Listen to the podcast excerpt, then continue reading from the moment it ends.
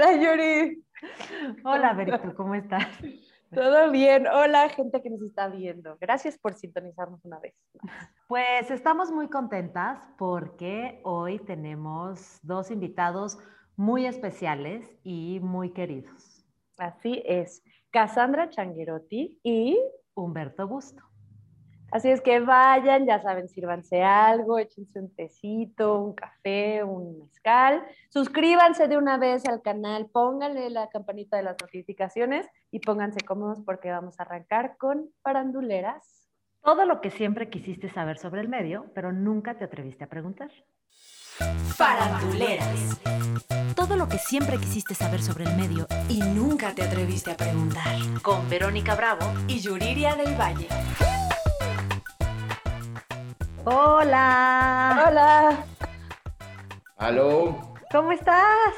Muy bien, chicas. ¿Y ustedes? Bien, Todo bien, gracias. Qué gusto que aceptaras estar aquí con nosotros. Qué emoción. No, qué chido. Está, está muy padre. Hola. Hola. Hola. Bienvenida. Gracias. ¿Cómo están? Muy bien. ¿Y Todo tú? muy bien, gracias. Muy bien también. Qué chido que aceptaron estar acá. Estamos muy emocionadas. Qué chido que lo logramos. Sí, la verdad que sí. Bueno, y aparte de mi emoción de amor declarado Humberto que le escribí hace tres horas, yo te amaba y te amo, también me da toda la emoción del mundo, Cassandra, que estés aquí, la verdad. A mí también, muchas cabrón. gracias. Porque Muchas la primera vez que yo te vi en escena fue así de... Así. ¿Qué viste? Vi una obra, Romeo y Julieta, de Ah, Mauricio. García Lozano. Ajá. Qué chido. Y felicidades, lo eres, ay, eres muy buena, mijita, ya como tía. Mijita, lo haces muy bien. Oye, Pero sí. Yo también me acuerdo de la primera vez que te vi a ti en el, en el Buen Canario.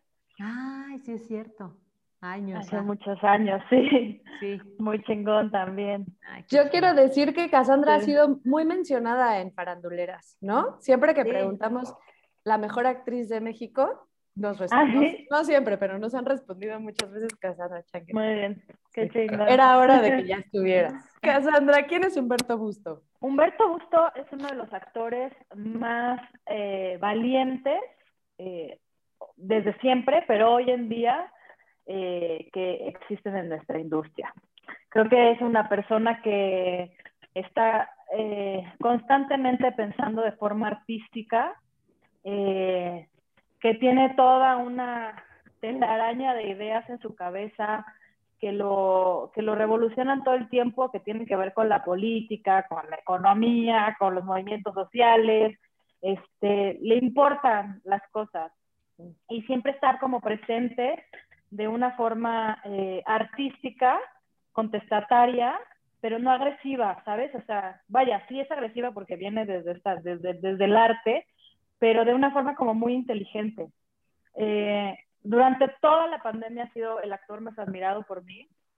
Todo lo que, lo que ha hecho y ha presentado eh, me inspira, me llena el alma. Y antes de la pandemia, desde siempre, me parece como uno de los actores más versátiles y capaces. Y, y no solamente es un actor de, de aptitudes, es un actor de actitudes. Es un ser humano maravilloso, humilde. eh, realmente es una inspiración. Lo considero como así, mis pasos a seguir. Ay, no, qué bonito. Humberto Busto. Mucho. ¿Quién es Cassandra Changuerotti? Desde mi perspectiva, Cassandra es. Yo creo que el, el medio, como se mueve y como además se mueve ahora en la actualidad, creo que pierde de vista la, la naturaleza primigenia de actuar, que tiene que ver con la esencia, que tiene que ver con el alma, que tiene que ver con lo humano, con lo íntimo, con lo profundo. Entonces yo lo que, lo que, lo que siempre me conecta con Cassandra y que es lo que admiro de ella profundamente, inclusive con una llamada, inclusive ¿no? con una plática en donde nos encontremos en la circunstancia que sea, así sea con unas máscaras y prostéticos haciendo una película que no sabemos ni por dónde jalar. Este, o sea, lo que veo siempre es una mujer inteligente que utiliza la actuación realmente para hablar sobre el alma. Y eso en este momento de la vida, aunque pareciera lo más evidente o lo que más es claro que tiene que ser la actuación siempre, la mayor parte de las veces no lo es. ¿No? La mayor parte de las veces más bien está plagado de una serie de cosas o de características que igual son, ¿no? Este, también muy extraordinarias, ¿no? Muy lúdicas. Pero la capacidad de un actor como Cassandra, que son bien poquitos, yo creo, en, Latinoamérica, en el mundo, pero en México, Cassandra es una de esas que logra conectar con el alma de los personajes y que tiene un nivel de inteligencia y de, y de deducción del mundo que hace que cada una de las creaciones que haga, así sea en, en la película más comercial o en la comedia como más más este, expuesta o, en las cosas más íntimas, siempre logra discernir y diseccionar y proponer un ser humano complejo y paradójico y contradictorio. Y eso es de mucha inteligencia y de mucha como sabiduría de, de acá adentro, que aunado a las herramientas que evidentemente tiene hacen que sea pues una actriz muy, muy completa, que a su corta edad además, porque pues ya soy como el tío de casa. como tu primo mayor. este, pues a su edad me, parece muy, muy impresionante. Creo que, creo que es de una absorción de, del mundo y del amor hacia el mundo. Y por otro lado, pues también conforme la veo crecer, veo que, que cada vez existe una mayores capas y mayores posibilidades de que, esa, de que esa inteligencia que tiene se transforme de muchas maneras. Y eso es muy hermoso de ver cuando admiras y quieres a alguien. Sí, yo también de las personas que más admiro y de las que más aprendo todo el tiempo. Qué cabrón. Hay que presentarnos siempre. Güey, nunca, nunca nadie me había presentado así tan bonito. ¿En qué momento se dieron cuenta de que querían ser artistas, actores, lo que sea que, que ustedes definen que son? A mí la verdad me costó mucho trabajo porque mmm, yo vengo de una familia de actores, entonces eh, digamos que eh, o sea, yo, mis papás eran divorciados, entonces yo pasaba mucho tiempo en los camerinos con mi papá porque me iba con él los fines de semana. Y entonces veía mucho la actuación, como no tanto como desde la curiosidad de muchos actores que les pasa cuando no tienen papás actores que van a un teatro y hay una curiosidad enorme por lo que está pasando atrás. A mí me pasaba que, que, me daba mucha curiosidad de repente la gente que estaba viendo la obra de teatro. Me pasaba un poco al revés. O sea, me asomaba por las bambalinas a ver sus reacciones y a ver lo que estaba pasando con el público. Y eso creo que me dirigió mucho a pensar durante toda mi, mi infancia y secundaria prepa que yo quería ser directora. Este, era como lo que me movía muchísimo. Y, y luego porque pues no sé, como que mis papás, así como cuando tienen hijos abogados, era como, tú vas a ser abogado también. Fue como de, pues vete a estudiar la carrera de actuación, ¿no? Y ya después ves como, como otra cosa. este, wow, qué sí, muy diferente. Y, y entonces estudié la carrera de actuación y la verdad es que a mí me tomó mucho tiempo decir que yo era actriz, o sea, como que siempre que me preguntaba la gente que, había estudiado o a qué me dedicaba, yo decía como estudié actuación, no decía soy actriz. Eso me tomó mucho tiempo. Entonces yo creo que ha sido como algo muy paulatino y que iba asumiendo poquito a poco. Y a la fecha no estoy muy segura de que sea como la única cosa que yo quiero hacer. Entonces, he aprendido a apreciar la carrera muchísimo más de lo que se trata, este, para mí el trabajo de la actuación tiene mucho que ver con la cosa de ser detective. Me gusta mucho como, como deducir cosas de los personajes, investigarme, o sea, es lo que más disfruto. Y entonces también como que hay una luego me pasa que cuando estoy en una película, cuando estoy actuando, acabo dirigiendo mucho. Y eso a muchos directores no les gusta.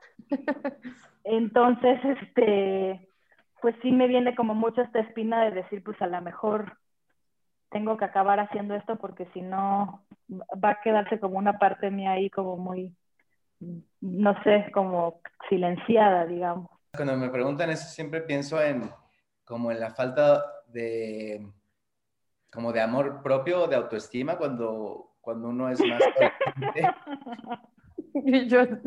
Ajá, o sea, como, como que lo que recuerdo es que como que el acercarme al escenario era como el único lugar en donde me sentía protegido, en donde, o sea, a mí me tocó como vivir la secundaria y la prepa en un colegio súper religioso y me llevaron a vivir a Puebla y entonces era como que todo tenía, estaba cargado que si de la culpa y que si del, sea, cualquier, cualquier sensación de autenticidad o de verdad o de, sí, de sinceridad, pues era tachada y te acababan metiendo en un bote de basura y te tiraban por, ¿no? por las escaleras. Entonces, yo era ese que estaba dentro del bote de basura y el único momento en el que realmente la gente como que me quería y me respetaba era como en los concursos de baile y en las, ¿no? en las obras de teatro y en esas cosas y empecé como a hacer una conexión muy inconsciente infantil, ¿no? Como adolescente, de que ese era un lugar sagrado en donde, en donde las cosas podían, me, donde yo podía conectar con los demás de manera distinta. Era eso. Y después ya me metí a estudiar el CUT y obviamente uno como actor va pasando por muchos procesos también de, ¿no? de por qué se conecta con la actuación. Y hubo, y hubo un momento como coyuntural acabando la carrera y todo el que, que en, en, donde ya después de haber ido a terapia, después de entender como muchas cosas ya como en otra etapa de la vida, de repente dije, bueno, es que si ya o sea, quizá a lo mejor ya no tenga que actuar, quizá, o sea, quizá la actuación me sirvió para eso, pero si ahorita ya me doy cuenta que eso no es para llenar carencias, sino que es un mecanismo de comunicación, pues tengo que tener claro si realmente quiero asumir esa como responsabilidad y ese como deber de, ¿no? De, de comunicar cosas, no solo de que me sirva de protección para mí. Claro. Y dejé de actuar como un año y cacho y empecé como a estudiar otras cosas y finalmente dije, bueno, pues si la vida quiere que vuelva a actuar, pues que vuelva a actuar y me jaló las greñas y fue como muy contundente con algo y, eso, eso creo que fue que ahora, o sea, siempre recuerdo esa sensación, pero ahora la, creo que la junto con, pues con la, sí, con la idea de que, de que te subes al escenario porque puedes incidir en la conciencia de la gente, como, o sea, como sea, de muchas maneras, que una vez ni se da cuenta, pero tienes que estar consciente de, de, que existe esa capacidad para que no sea gratuito, porque ¿no? el placer de la actuación también ya, conforme pasa el tiempo, como que los placeres de actuar no sé si son precisamente no sé, ese es como otro tema que se abre también, pero por ahí. ¿Cuál es su primer acercamiento a un personaje o a un texto o a un proyecto? ¿Sabes? O sea, yo te doy un texto, Humberto, o te doy un texto, Cassandra, y ¿qué es lo primero que haces tú con él? ¿Cómo te acercas a ese proyecto? Yo creo que lo primero que a mí me pasa tiene más que ver con una experiencia casi espiritual, te diría. O sea, como que no es algo que yo haga, es algo que me pasa. O sea, leo el, el texto y, y, es como si entrara una energía, ¿no? Eh, a veces es cuando lees una obra de teatro y no sabes cuál es el personaje que vas a hacer, o a lo mejor ni vas a hacer un personaje ahí, nada más estás leyendo por gusto, pues es una sensación distinta y es más universal. Cuando te dicen como de un personaje, todavía lo siento mucho más fuerte, como si fuera como, como que se, se me metió el chamuco, es como, no sé si alguna vez han hecho constelaciones, como estos ejercicios como de constelar, este, como que, bueno, es que, no sé, igual la gente lo, lo que está viendo el programa lo conoce, pero como que tú pasas a trabajar algo como de tu familia, ¿no? Entonces coges a una persona para que interprete a tu papá y a otra para que interprete a tu mamá y a tu hermano. Y entonces te escogen a ti, entonces tú vas a ser a la mamá. Y de repente te colocan en un lugar y te empiezan a hacer preguntas y te dicen, ¿cómo se siente la mamá? Y te empiezas a decir, pues me siento muy enojada. Y no sabes ni por qué chingados estás diciendo lo que estás diciendo, pero te está pasando, casi como si estuvieras canalizando una energía. Y a mí me pasa mucho eso con, o sea, las, las constelaciones se me dan muy fácil, porque se me dan muy fácil los textos, o sea, como que en los textos me pasa eso, como que hay una energía que se canaliza de, al, de algo, o sea, para mí los, los personajes son fantasmas, que están ahí y que, o sea, la propia Julieta, lo que sea, es como un fantasma que está ahí en el tiempo flotando y que de repente alguien canaliza esa energía y surge de una manera distinta en cada actriz, ¿no? Pero es un fantasma, es la energía, la presencia de algo ahí latiendo constantemente. ¿Y tú, mi querido Humberto? Está muy padre, está muy padre esa imagen del fantasma. Yo, yo solía decir que, que actuar en cine era arrojar los fantasmas al lente de una cámara, porque no solo son como los fantasmas que existen ya de, ¿no? de estos personajes escritos, que nunca lo he visto, como esto que está muy lindo que está diciendo Cassandra, sino también como de, de las dimensiones que tienes tú como persona. Siento que cuando, que también es algo que va evolucionando conforme va pasando la carrera y son diversas razones por las que conectas con un material, pero a veces, o sea, pero siempre surge así como de la intuición, de hay algo, hay algo que sientes que conecta y que de alguna manera si eres capaz de, ¿no? de canalizar o de ser un vehículo para que eso se, se, exprese. Me pasa muy parecido en ese sentido. Ahora, eso, eso obviamente va combinado de las circunstancias reales del medio, ¿no? O sea, hay un cierto porcentaje, o sea, digamos, hay este porcentaje como espiritual o como, sí, como ontológico, digamos, de la actuación y otra parte, pues que también tiene que ver con la suerte y con las circunstancias de ese momento y las posibilidades reales que hay. Lo que me sucede es que si estoy en una coyuntura en donde, digamos, no está viendo como ese material prístino que de veras, ¿no? Como que conecta, como varias veces a lo largo de la vida sucede, pero no sucede todo el tiempo de, digamos, con algo que, puta, que te eleva el alma y que no, y que te pones a... No, a veces es como una cuestión de oficio, pero dentro de eso, como tratar de seleccionar qué material, eh, inclusive en un, en un contexto muy comercial, qué material sí está hablando de algo que me interesa, de algo que, ¿no? Que me toca. De, y, y, y, yo no sé si es el huevo o la gallina, pero creo que si uno se pone en disposición de, de, ciertas, este, de ciertos temas o de ciertas cosas por lo que tú también estás investigando en la vida, como que la vida sí te trae de repente materiales dentro de esas opciones, ¿no? Que dices, puta, de aquí, o sea, esto, esto puedo agarrar, esto, puedo, esto puedo trabajar y creo que en el equilibrio de eso, del mercado y de, y de lo espiritual, es donde se vuelve también como muy difícil sobrevivir de, medio, ¿no? Porque estás tratando de ser coherente con, ¿no? Con esa, con esa sensación de que, o sea, yo, o sea, no puedo hacer, o sea, poniéndolo en términos casandrescos, no puedo hacer nada si no, pero puedo canalizar, o sea, no, no, puedo. O sea, no puedo, no puedo, acabo haciéndolo mal, acabo anunciando, o sea, como que ya he aprendido también a decir no desde el principio, algo que siento que no, no, va, no me va a generar eso. Así sea, te digo, en, ¿no? en una serie comercial, o sea, no importa, pero hay algo, hay algo. Porque inclusive en esas pequeñas, o sea, incluso, o sea, a mí me ha pasado con, ¿no? con proyectos, y lo digo de manera comercial porque es donde más evidentemente se hace cuando puede haber una desconexión. Y hay un momento en donde de repente ¿no? estás en el proyecto y estás haciendo escenas y un poco te pierdes y dices, puta, a ver, ¿por qué chingado acepté esto? O sea, ¿no? Como, ¿por qué se está empezando a, tener como cuatro patas chuecas? Como, no, estoy comiendo de pedo y entonces vuelves a, no, me pasa que vuelves como a la labor y vuelves como a retomar la línea y vuelves a ver qué pedo y vuelves a ver los elementos y de repente, o sea, si insistes, insistes y, y tiene coherencia con esa decisión que tomaste, hay una escena, dos escenas, tres escenas que son coyunturales en esa línea de repente sucede esa canalización y sucede algo mágico y sí me he dado cuenta que la gente sí lo percibe. O sea, que la gente sí percibe esos momentos donde, ¡pum!, donde se junta eso y se acuerdan hasta de esa escena y te dicen, oye, esa escena donde dijiste ta, ta, ta, pero que es muy impresionante. O sea, porque te lo dicen hasta con una frase y dices, verga. O sea, en esa frase sí, la verdad, sí estaba pensando en muchas cosas. Hablando de esos momentos, ¿cuál dirían que es el momento más bonito que, les ha pasado en escena o frente a una cámara. Yo les voy a contar uno para romper el, hielo. Aunque no sea yo la entrevistada, no importa. Por favor. O la invitada. Yo hacía una obra de Juan Ríos que se llamaba Generación Atari. Entonces había un momento en el que en el que mi personaje tenía como una hipnosis, era, era, muy bonito, éramos muy chiquitos y lo hacíamos todos con mucho gusto y amor, ¿no? Y Juan nos dirigía y era así como una locura. Y mi personaje tenía como una regresión en la que se daba cuenta que su padre había abusado de ella, ¿no? Y, y la estrenamos en el Jorge Negrete, en el teatro este de Ocesa, ¿no? En el de la Anda. Y cuando haces funciones como de preestreno, mandan a los empleados de OCESA a que la vean, ¿no? Y entonces este, yo me acuerdo que estaba haciendo esa escena y empecé a oír en el público así de, ¿no?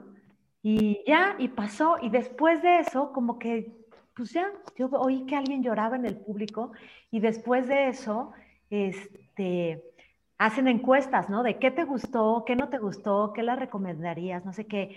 Y una de, la, y una de las encuestas decía, ay, la obra me gustó mucho, no sé qué, pero cuando la muchacha tenía el sueño, la muchacha tenía el sueño, o sea, yo me puse triste y lloré mucho. Y yo sentí una cosa así tan conmovedora, tan bonita, que dije, sí, claro, güey, esto es por lo que estoy aquí, ¿no? También quiero contar uno mío, ¿puedo? Adelante. ahorita, ahorita que Cassandra hablaba de canalizar y de que se le mete el chamuco, como que me encanta la definición, ¿no? Y, y me quedé pensando, como a mí me, me, ha pasado así. Y me acordé de dos momentos en el CUT, pero, pero voy a contarme más, porque no soy la invitada. Eh, que, que, con Clarisa Maleiros nos daba clase de expresión corporal y uno de los ejercicios que ella maneja mucho es de animales. Entonces tienes que ir al zoológico, escoger tu animal, o sea, tienes que ir animal por animal y hasta que sientas como, este, aquí hubo algo, una conexión, lo escoges y lo estudias mucho. Resultó, era un guanaco, que son como unas llamas. Este, era un guanaco que, que, era hombre, se llamaba Samuel, o sea, bueno, ya el güey, ¿no? Y, y, era como muy lento y muy así. Y esto era como primero de actuación, ya con mi gorrito y como que tenías elementos del personaje. Y empecé a narrar y empecé a narrar y empezaron como a surgir imágenes que no había preparado realmente, este, como, de, como de una vida en una búsqueda de una hierba en una selva, o sea, como que...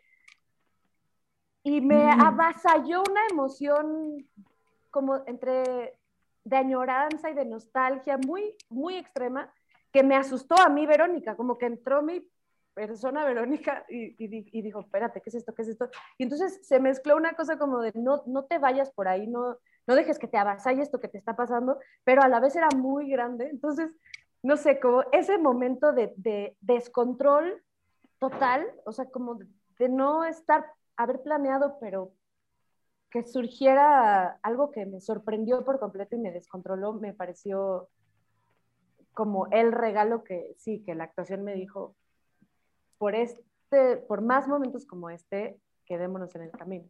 Pero curiosamente dijiste que no lo planeaste y sí, o sea, sí estableciste como unas, ¿no? Unas directrices. Claro, claro, claro. Sí. O sea, sobre cómo jugar y cómo establecer y me recordó esta idea que tenía Margules de la actuación, que decía que es una estructura completamente, ¿no? La, la actuación es una especie como de alberca, entonces es una estructura realmente, el, o sea, el cuadrado de la alberca y realmente deposita todos los elementos ahí, después uno puede echarse a nadar. Pero si claro. no está bien construida, el agua pues, se va a desparramar por todos lados. Hablando justo de, de, de, esto, este, o sea, creo que el primer momento real así de sentir eso fue cuando estrenamos, bueno, durante la temporada del, del montaje que hicimos, que hice con Yuriria justo, de una obra de Gerardo Mancebo, que nos escribió específicamente para nuestra generación. Se llama Geografía o A qué mirar las estrellas. Porque fue como un proceso, como luego sucede académicamente, pero ahí pues es el, es el referente que tú tienes, de que realmente ibas seis meses, me acuerdo, ocho meses, en compañía del dramaturgo, con una serie de, de sesiones, de ejercicios, de psicoanálisis, de improvisaciones, de, o sea, de muchísimo material que después Gerardo fue y escribió la obra en el reloj. Y yo me acuerdo que cuando recibí por primera vez el texto, la primera vez ya, o sea, teníamos que, bueno, yo tenía, sí, 20 años, 20, ¿qué? 22, algo por ahí, pero es la primera vez que cuando leí el texto era un personaje que era un personaje, pero un personaje construido, pero era yo también. Y el montaje de esa obra ha marcado como mi, mi sensación de placer que constantemente trato de buscar cuando actúo, que es ese momento en donde como que tu vida y tus experiencias o tus huellas de dolor, como le dice Jimena o lo que sea, o sea, se, ¿no? Como que permea la ficción y sin que sea en esto, porque no es tu vida, pero, ¿no? O sea, logras hacer como una simbiosis que, que se vuelve pues un proceso vital para ti, es decir, tú, tú terminas transformándote también durante un montaje, durante las funciones, a partir de un personaje, a partir de ese, ¿no? de ese, de ese otro ente. Y yo me acuerdo que, que, sí, o sea, ha sido muy difícil olvidar la sensación de que la actuación es eso. Tengo una muy bonita con Humberto, que estábamos haciendo una película donde usábamos todo lo estético, ¿te acuerdas? Y nos picaban mucho, o sea, era realmente un proceso muy largo. Y y está como tres horas de maquillaje y prostéticos porque teníamos todos que parecernos a, a uno de los actores de la, a de Gustavo, la película. A Gustavo Sánchez Parra, o sea que era una caracterización real, compleja. Pero además era como muy difícil hacer la cara de alguien, ¿no? O sea, como que al final era como que lo único que hacía que fuéramos iguales es que todos teníamos de jotas, babota y bigote. Y Y entonces como que comer, todo era muy difícil, muchas horas ahí. Y de repente llegamos a una escena del final y se volvió muy complicada porque no tenía como cierta coherencia algo. O sea, era como ciencia ficción la película. Como que siento que la ciencia ficción tiene esa particularidad de que si un engranaje no está, este, es como de, no, o sea, no está el universo que me estabas contando, esto no, no cuadra tanto. Entonces, de repente se convirtió en una conversación así como muy, muy pesada, este, y entonces yo, yo, me levanté y entonces vamos a hablar y el director y bla, bla, bla, como muy pesada. Y de repente ya estaba como el cuerpo, no me acuerdo ni de quién era el cuerpo, alguien se había muerto. y, y estaba Humberto así como viendo el cuerpito así.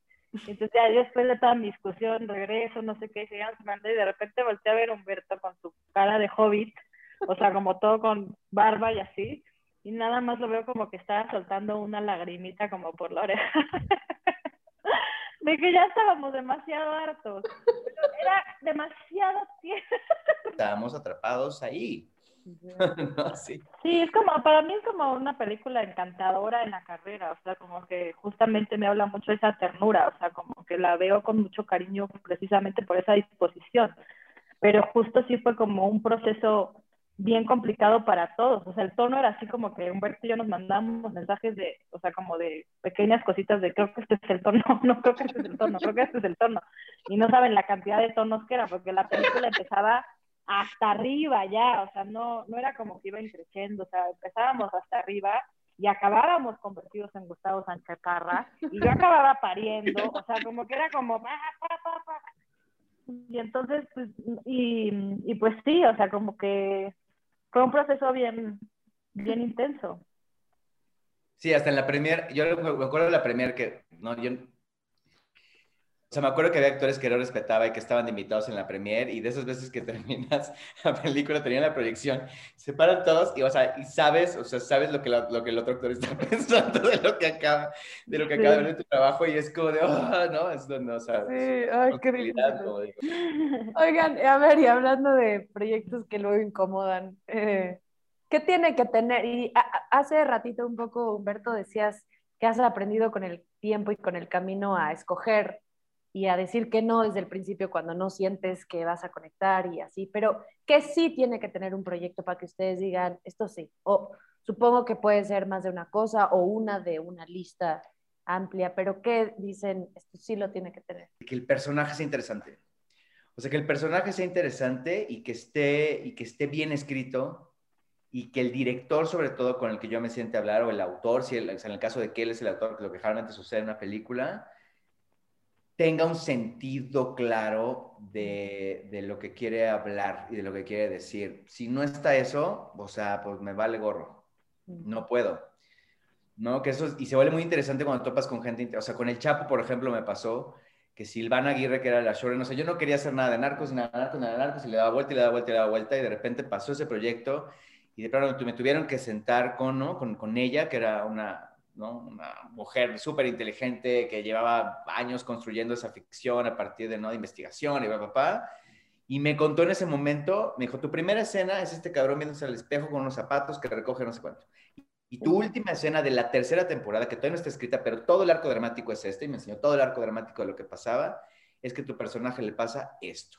Y lo que yo quiero es que este personaje sea el espejo del Chapo y que hable de esto aquí para acá. Cuando yo me lo presenté así que nunca me había pasado en la vida en una serie, porque siempre como que si es un éxito, pues ya después se reescribe. Claro. Ese hecho de tener, ¿no? El arco completo y de saber en qué iba a acabar el personaje, ay, eso es lo que a mí me mamó, de, o sea, me refiero, mamó, o sea, me encantó de poder construir desde la primera escena. Muchos proyectos que llegan que a veces dices, este, pues por, por algo está llegando esto, ¿no? O sea, por algo está pasando, a lo mejor no es el personaje que querían, ni tiene todas las características, ni todas las personas involucradas están de huevos, ¿no? Pero por algo está llegando y, me da, a veces me gana más esa curiosidad, ese por algo. Porque a veces siento también que, o sea, pasa mucho en México, como que hay una parte de mucha irresponsabilidad en los actores cuando culpan a los proyectos de sus malas actuaciones, ¿no? O sea, como que hay una parte en la que, ay, es que esto es una telenovelucha y mi actuación, y bueno, pues no había manera, no había cómo, ¿no? Y entonces a veces siento que los actores disminuimos mucho nuestro potencial creativo en los proyectos por esa actitud. O sea, yo creo que te puede llegar un proyecto que dices, esto no está muy bien, pero puede estar increíble, ¿no? Y, y, es mi responsabilidad como actor hacer que esto brille, hacer que esto tenga cierta luz. Porque, o sea, sí esto, o sea, como que esta parte de escojo los mejores, o sea, como que no sé, no sé qué actor hace eso, o sea, ni Marlon Brandon, ¿me explicó? Este, tenía la capacidad de no hacer porquerías a veces, o sea, y de repente ves a Marlon Brandon también flotando ahí en una cruz cagado, como diciendo, ¿qué estoy haciendo aquí? con una lagrimita. No, con una lagrimita, no, o sea, y está tratando de hacer lo mejor que puede. Y... ¿Qué consejo o qué recomendación o qué palabras importantes le darían a la banda que está empezando, que quiere ser actor, que quiere ser actriz? Pues ahorita sí como que me sale la, sensación de decirles que no pierdan el tiempo queriendo ser alguien más o queriendo cumplir un papel. No, como que uno va como tratando de, entender y cuando tienes, ¿no? 15 años, 20 años, que también están pasándote muchas cosas como, ¿no? Como persona, como crecimiento, pues de repente es, muy fácil perderse. Y ahora creo que con todas las cosas que están pasando generacionalmente y digitalmente y la cuestión de redes y que ahora hasta te quedes en un casting por cuántos likes tienes, creo que genera una sensación, puede generar una sensación de mucha, de mucha mayor incertidumbre, de mucha mayor inseguridad. Y creo que es cuando ahí más que hay que aferrarse a, la, a tu unicidad, a eso que solamente tú eres y que nadie más puede dar porque todos los seres humanos a fin de cuentas somos únicos y distintos. Y la carrera de actuación se empeña, o sea, el medio actoral se empeña en hacernos creer que esto es una competencia y no un, y no un camino hacia la muerte, o sea, hacia la vida, hacia la muerte, hacia, hacia, o sea, es una forma de vida, es una forma de conocer el mundo, es una forma de conocerte a ti, es una forma de jugar, es una forma de crecer, es una forma de explorar, es una forma de muchas cosas.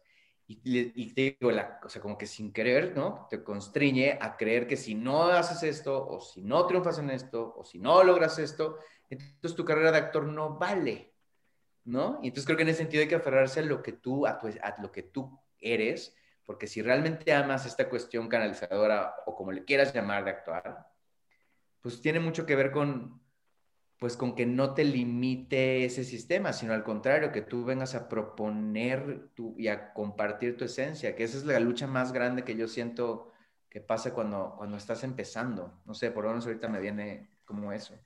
Hay una directora, eh, Angélica Lidel, no, sé si la conozcan, este, es una así explosiva, es una actriz, este, directora, así, hace unos espectáculos alucinantes y tiene unas entrevistas padrísimas. Y ella tiene una frase que dice que la belleza es una forma de justicia. Y a mí eso, eso me ha gustado muchísimo porque de repente hay muchas veces, digo, pensando en los chavos, ¿no? Y pensando en las redes sociales y todas estas cosas que de repente en estos momentos están tan expuestos, como acomodar tu concepción de la belleza, ¿no? Porque de repente hay tanta exposición y tanto narcisismo en ellas que de repente puedes ver confundirte, ¿no? Y ver como una chava vestida poca madre, eh, arreglada increíble o sin maquillaje y con un hashtag que dice sin filtro, eh, ¿no?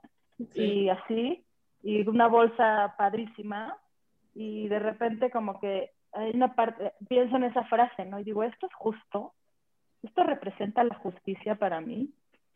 En ese sentido, está cercano a la belleza, desde la belleza como yo la quiero percibir, ¿no? Y entonces se me frena la confusión. Eh, y, y entonces de repente puedo ver como algo que me parece como dos actrices o dos actores haciendo algo comiquísimo y me sueltan a carcajada y me siento como plena y digo, ay, esto es justo, justo lo que yo necesitaba, ¿no? Es justicia. Y entonces lo relaciono con la belleza. Cassandra, ¿cuál es tu canción culposa favorita? Órale, Ay, Buenos días, hola. La calle de las sirenas de Cabá. Ay, O sea, no puedo, toda- todavía hubo, o sea, apenas en un rapper up y la volví a bailar con coreografía. ¿no? Lo- Humberto, ¿qué profesión nunca harías? Eh, abogado. Abogado, sí. Cassandra. Es que, ¿sabes qué me pasa? Como que, sí, como que el otro día me hicieron notar esto. O sea, como que, como que siento que no, pero es que no sé, no es, no es algo que no haría, porque siempre pensé que sería lo último que haría, que sería como ser presidente. Ay, perdón, mi perro saltó.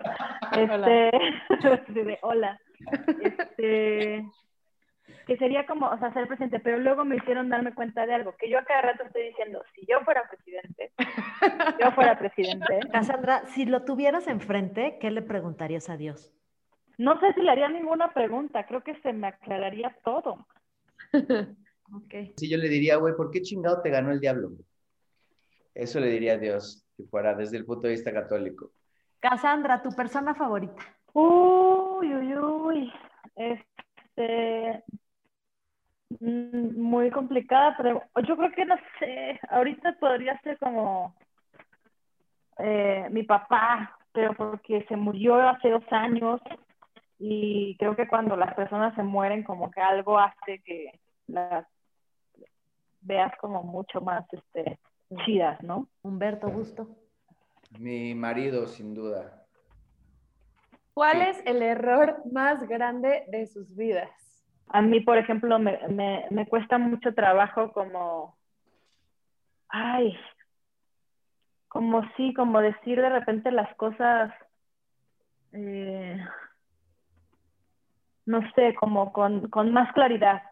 Un error que, por lo menos, digamos, actoralmente, que de forma trascendental que siento, es cuando terminé como el CUD y estábamos haciendo teatro y evidentemente era también otra época muy distinta de todo, de medios audiovisuales, de teatro, de cine. Y un momento en donde yo estaba como muy, estaba como enojado con el teatro, estaba como, o sea, estaba como harto de la sensación del teatro de una cierta manera.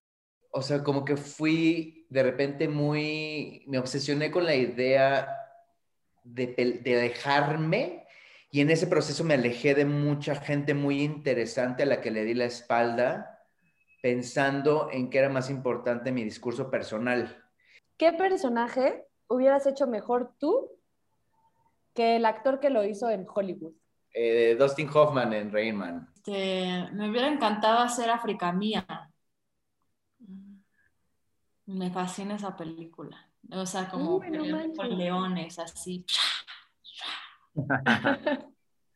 Sí, como Chao Meryl Streep. Oigan, pues muchísimas gracias por estar con nosotros. La verdad ha sido increíble. eh, su mirada tan particular y tan artística con respecto al tema actoral. Gracias. Todo un placer. Muchísimas gracias.